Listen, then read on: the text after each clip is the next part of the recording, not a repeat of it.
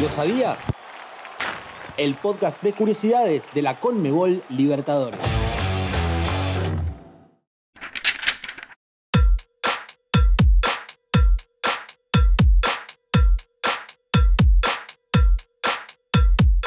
Bienvenidos y bienvenidas a un nuevo episodio de Lo Sabías, el podcast de hitos y curiosidades de la Conmebol Libertadores. Soy Nicolás Franciuli, junto con María Borri. Los saludan. ¿Cómo andas, María? ¿Todo bien? Hola, Nico. ¿Todo bien? Muy bien y feliz con este episodio de Lo Sabías, porque vamos a meternos de lleno en el torneo de clubes más importantes de América a nivel femenino. Exactamente, Mari. Se viene la Conmebol Libertadores Femenina 2023, Colombia bueno, un torneo, como vos lo dijiste, el más importante de América. Eh, ¿Qué te genera? ¿Qué, ¿Qué expectativas tenés por este torneo? Bueno, promete ser apasionante, ¿no? Un torneo donde nacen las estrellas del futuro. Hace exactamente apenas dos años tuvimos a Linda Caicedo entre la Conmebol Libertadores Femenina de Uruguay y hoy está entre las mejores jugadoras del mundo. Sí, increíble ese torneo que, ella jugó con Deportivo Cali eh, y fue una de las figuras y hoy es una de las figuras de Colombia que hizo una histórica actuación en la, en la última Copa del Mundo y además nominada al Balón de Oro y a los premios de Best. Así que, ¿quién te dice que en esta edición no tenemos a la próxima Linda Caicedo? Nico, ¿te parece si repasamos todo sobre la competencia?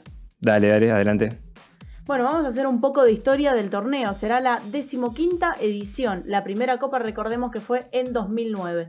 El campeón vigente es Palmeiras, que en 2022 derrotó a Boca en la final los máximos campeones son San José y Corinthians con tres trofeos cada uno.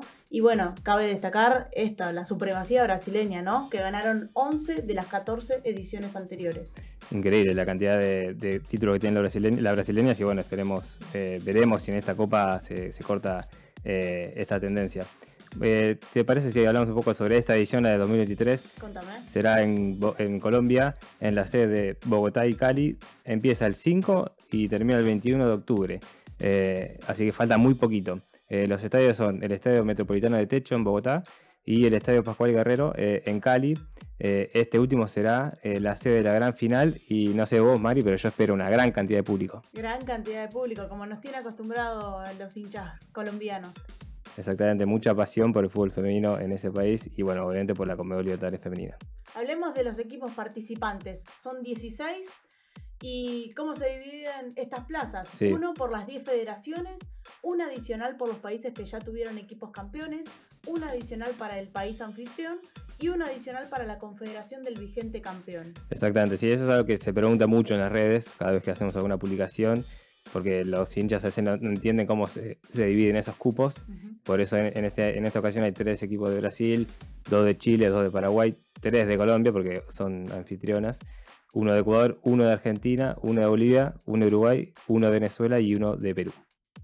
Bueno, eh, vamos a repasar los, grupos, si te parece, Mari. Eh, empezamos por el grupo A. Tenemos a cabeza de serie Palmeiras de Brasil. Lo dijimos, ¿no? La vigente campeona es un equipazo que además está reforzado, ¿no? Tiene, además de las jugadoras del año pasado, tiene dos jugadoras argentinas muy importantes, ¿no? Sí, Yami Rodríguez, Lorena Benítez. Exactamente. Así que candidatas, como, como siempre. Bueno, Barcelona de Ecuador es el, otro equipo. Eh, fueron campeones hace muy poquito de la Superliga Femenina. Le ganaron a Independiente del Valle en la final. Eh, es la primera participación eh, en la historia ah, para este equipo de Guayaquil. Caracas Fútbol Club de Venezuela también está en el grupo A.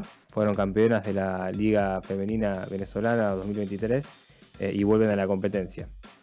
Y el último equipo del grupo A es Atlético Nacional de Colombia. Eh, bueno, anfitriona, si bien no se juega en, Medellín, pero son de, Colombia.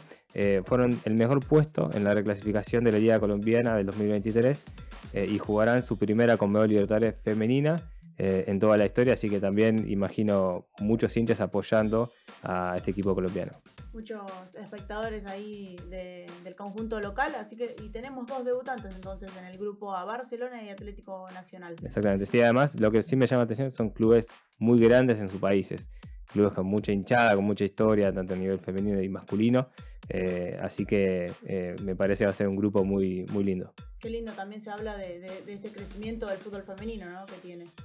Sí, bueno, como decía, ¿no? Eh, recién de, Palmeiras, ¿no? La gente campeona con jugadoras además de otros países. Eh, esta cultura futbolera sudamericana que se ve en, en diferentes lados, así que eh, me parece que va a ser un muy buen grupo. En el grupo B, ¿quiénes están, Mari? Vamos con el grupo B. Independiente Santa Fe de Colombia, las van a ser locales, campeón de la Liga Profesional de Colombia y fueron subcampeonas de América en 2021. El otro integrante es Olimpia de Paraguay, que es tricampeón de Paraguay y campeón de la Apertura de- en este 2023. Universitario de Perú, campeón de la Liga Femenina de Perú, venciendo a Alianza Lima. Esto, escuchá, Nico, el récord que hubo en Perú de 42.107 espectadores. Impresionante.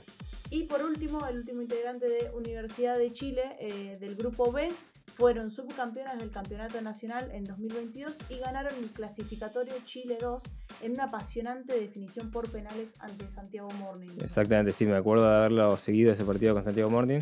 Y estaba ganando Santiago 1 a 0, faltando dos minutos.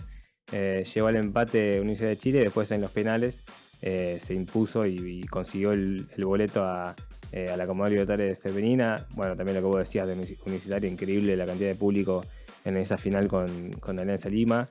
Eh, las tricampeonas de Paraguay como Olimpia, que es un equipo que realmente saca mucha diferencia a nivel local eh, y quiere dar ese salto, ¿no? porque le, le falta dar ese salto a nivel continental. Y las locales de Santa Fe, que además llegan como campeonas Sí. locales. Así que va a ser también otro grupo eh, tremendo. Grupo C, tenemos a Corinthians, bueno, un Bueno. equipo súper tradicional en esta competencia, tricampeonas de América 2017, 2019 y 2021, as bravas como, como le dicen.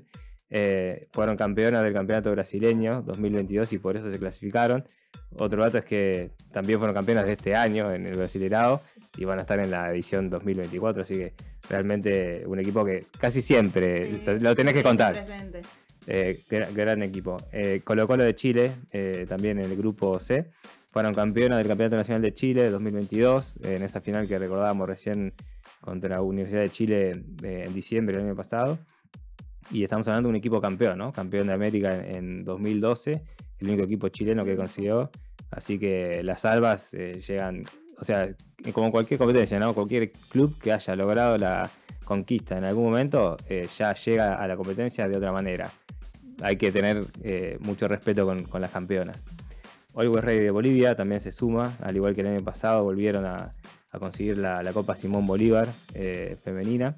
Eh, en, esta ocasión vencieron a Astor eh, en la final en Cochabamba y consiguieron la clasificación. Y cierra el grupo C, Libertad y Empeño de Paraguay, que fueron subcampeonas de la apertura femenino, perdiendo esa final con, Olimpia. Y también estamos hablando de un equipo que fue campeón, fue campeón en el 2016. Sí, y tiene varias también que. Eh, varias jugadoras este año de esta edición que también jugaron en 2016, así que como bien decías vos recién, eh, son importantes eh, remarcar de estos equipos que fueron campeones porque van de nuevo. Tienen la experiencia, ya saben cómo, ¿viste? Es el, el típico, saben cómo. Bueno, Damia Cortaza, que es la capitana que estuvo en esa edición y, y quiere volver a, a hacer historia. ¿Por qué no? Ahora, también un poco como pasa en, en la edición masculina, las- los equipos brasileños están muy fuertes, pero ¿por qué no? Un equipo paraguayo, eh, Colo Colo que también fue campeón. En este grupo, además, tres campeones, esa es una particularidad. Sí, y por qué no también decir algún candidato colombiano, ¿no? Que Sí. van a ser locales, eh, quizás. Tienen esa fuerza extra que hay que ver cómo juega. eh, por eso también es más interesante esta, esta competición. Vamos al grupo D, Mari. El último grupo, Boca Juniors de Argentina, campeón de- del Campeonato Femenino 2022 y actuales tricampeonas de, Ar- de Argentina. Las gladiadoras fueron subcampeonas de América en 2022. Recordemos que cayeron en la final contra Palmeiras. Un equipazo. Equipazo, está muy bien preparada Boca. El, el otro integrante es América de Cali, de Colombia, otro local, subcampeón de la Liga Profesional de Colombia. Las Escarlatas eh, fueron subcampeonas en 2020, en Exacto. la edición que se disputó en Argentina. Exactamente, sí, sí, sí. En, ante Ferroviaria perdieron esa final. Exacto. Y Nacional de Uruguay, campeón del Campeonato Uruguayo 2022. Y otro debutante internacional de Brasil, subcampeón del Campeonato Femenino 2022. Es su primera participación en la historia. Bueno, recién hablamos del público. Tenemos a América de Cali ahí, eh, que va a ser local eh, en Cali. Y además la final, La final. se va a jugar en Cali. Obviamente hay que ver si llega a América. Pero tiene ese plus y esa, esa motivación extra para llegar a la final América. Imagino también estadio, el estadio Pascual Guerrero eh, lleno. Ojalá, ojalá hablemos también de, de algún récord de espectadores en la Conmebol Libertadores Femenina. Y otro dato importante, Nico, es que este año se incrementarán los premios económicos. Muy importante, habrá 1.700.000 dólares para el campeón, el subcampeón alzará 600.000 dólares y el tercer clasificado 250.000 dólares. Impresionante dato y es una muestra más que el fútbol sudamericano sigue haciendo historia y que la Conmebol Libertadores Femenina está cada vez más consolidada. Eh, así que se acerca una nueva edición para seguir demostrando que la gloria es de ellas.